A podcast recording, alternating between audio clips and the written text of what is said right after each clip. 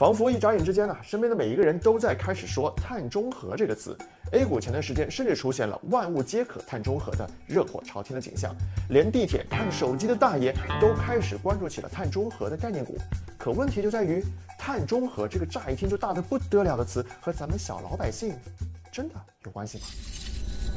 先说结论呐。有且大大的有，但除了炒股赚钱之外，我们大多数的时候可能确实很难意识到碳中和真的和咱们自身有直接的关系，因为碳中和这个概念被提出来的那个场合逼格确实是太高太高了。先是去年九月第七十五届联合国大会，咱们国家的领导人提到碳中和，再到今年三月全国两会上被首次写入政府工作报告。和碳中和放一块相提并论的，还有一个概念叫做是碳达峰。这里的两个碳当然都是指的二氧化碳，特别是人类生产生活过程中产生的二氧化碳。碳达峰顾名思义就是指二氧化碳排放总量在某个时间点达到了峰值，这个时间点不是一个特定的时间点，而是一个平台期。期间，碳排放总量依然是会有波动的，但总体趋势平缓。之后，碳排放总量会逐渐稳步的回落。碳中和就是说，通过植树造林、节能减排、产业调整等等途径，抵消我们直接或者是间接产生的二氧化碳的排放量，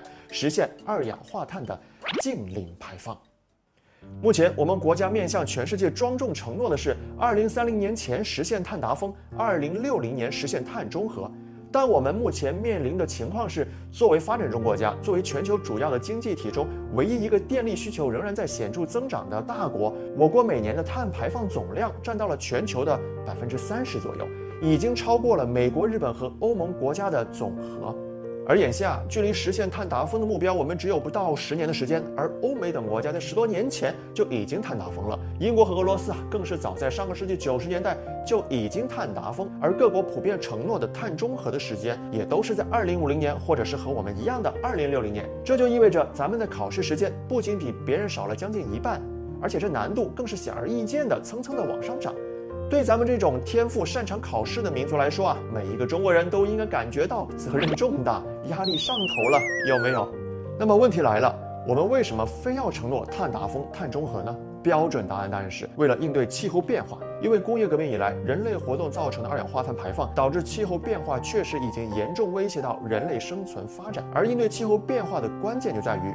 碳。作为一个在国际上向来很负责任的大国，我们迎着困难也要上，也要承诺碳达峰和碳中和。不过呢，归根结底，碳达峰和碳中和之所以能够引起舆论的高度关注，核心原因大致有两点。第一呢，限制碳排放必然会对各国经济发展的效率产生巨大的影响。事实上，在国际气候议题的博弈之中，二氧化碳减排责任的承担问题一直都是发达国家和发展中国家之间的核心矛盾。但是，气候变化是典型的公共产品，环球同此凉热。咱们国家现在承诺碳中和、碳达峰，不代表我们就认可和接受发达国家在减排责任上的平均主义。我们的立场当然还是联合国气候变化框架公约里所说的，发达国家和发展中国家的责任共同但有区别，然后以此为前提去完成这个碳中和的考试。第二呢，大家显然更关注以后要怎么卖碳，也就是说碳排放权交易的问题。今年的五月十九日，生态环境部接连发布了三份文件，这标志着。中国碳排放权交易市场的发展进入了一个全新的阶段。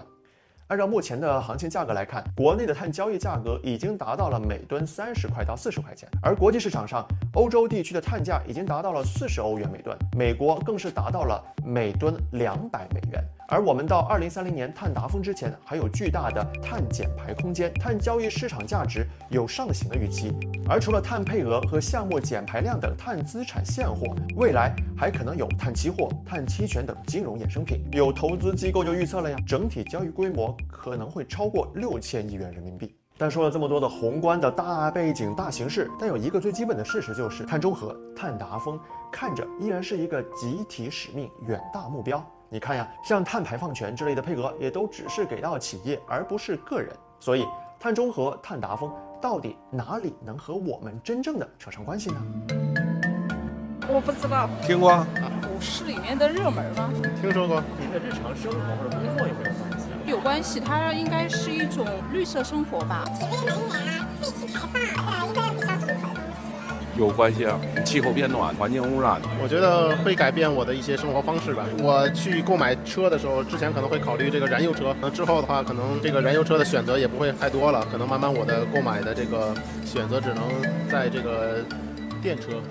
确实啊，碳中和、碳排放权配额之类的事情看起来都是企业的事儿，但很多时候。也正是从那些龙头企业开始，奔着碳中和的目标，他们先做出改变，然后影响着我们每一个人。比如啊，电子消费品领域的老大哥苹果，他们在发布会上就号称全球运营环节都实现了碳中和，还声明二零三零年苹果的所有产品都将以百分之百清洁能源制造，减少产品平均能耗等等。而苹果最直接影响到咱们的一项碳中和举措，就是从今年开始是买他家的手机不再随附充电器。此举虽然引出了很。大的争议确实能减不少的碳。再比如，星巴克今年三月份的股东大会上也提到了，二零三零年要绿色咖啡、碳中和。众所周知，星巴克自带杯子送咖啡的薅羊毛活动，一直就是广大星粉们喜闻乐见的碳中和福利。而到去年为止，星巴克已在全球范围内实现了无塑料吸管，现在基本已经成为了行业内的标配，也潜移默化的。改变了我们的消费习惯。同理啊，还有国内的银泰百货用喵街 App 实现了线上收银，大力推动发票、小票的无纸化，以此来响应碳中和。这一年下来，就节省了超过一千六百吨的纸张。相当于保护了四万棵的大树，而日常爱逛银泰、爱买买买的你，当然也就慢慢慢慢的培养出了开电子发票、要电子小票的碳中和好习惯。这几天呢，在二零二一年全国化妆品安全科普宣传周上，银泰百货就联合了青年艺术家们搞了一个化妆品空瓶的艺术展，这也是银泰百货领衔发起的化妆品空瓶回收计划的一部分成果。这里完整的展示的是我们怎么把塑料瓶变成了一个。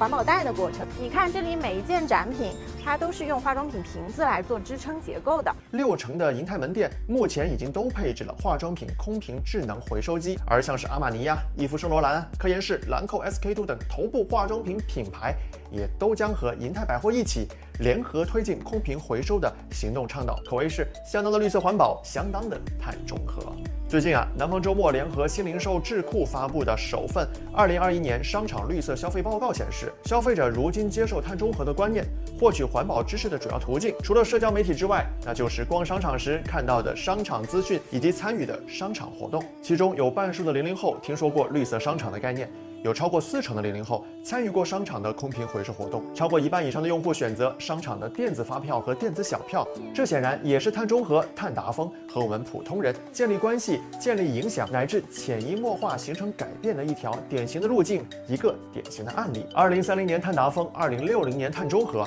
我们国家实现碳中和的道路，归根结底也应该是一条全民皆可为、皆可行、皆可参与的道路。站在履行公民责任义务的角度啊。从工作和生活的点滴细节做起，我们每一个人也都应该是一个更好的、更有担当的碳中和个体，不是吗？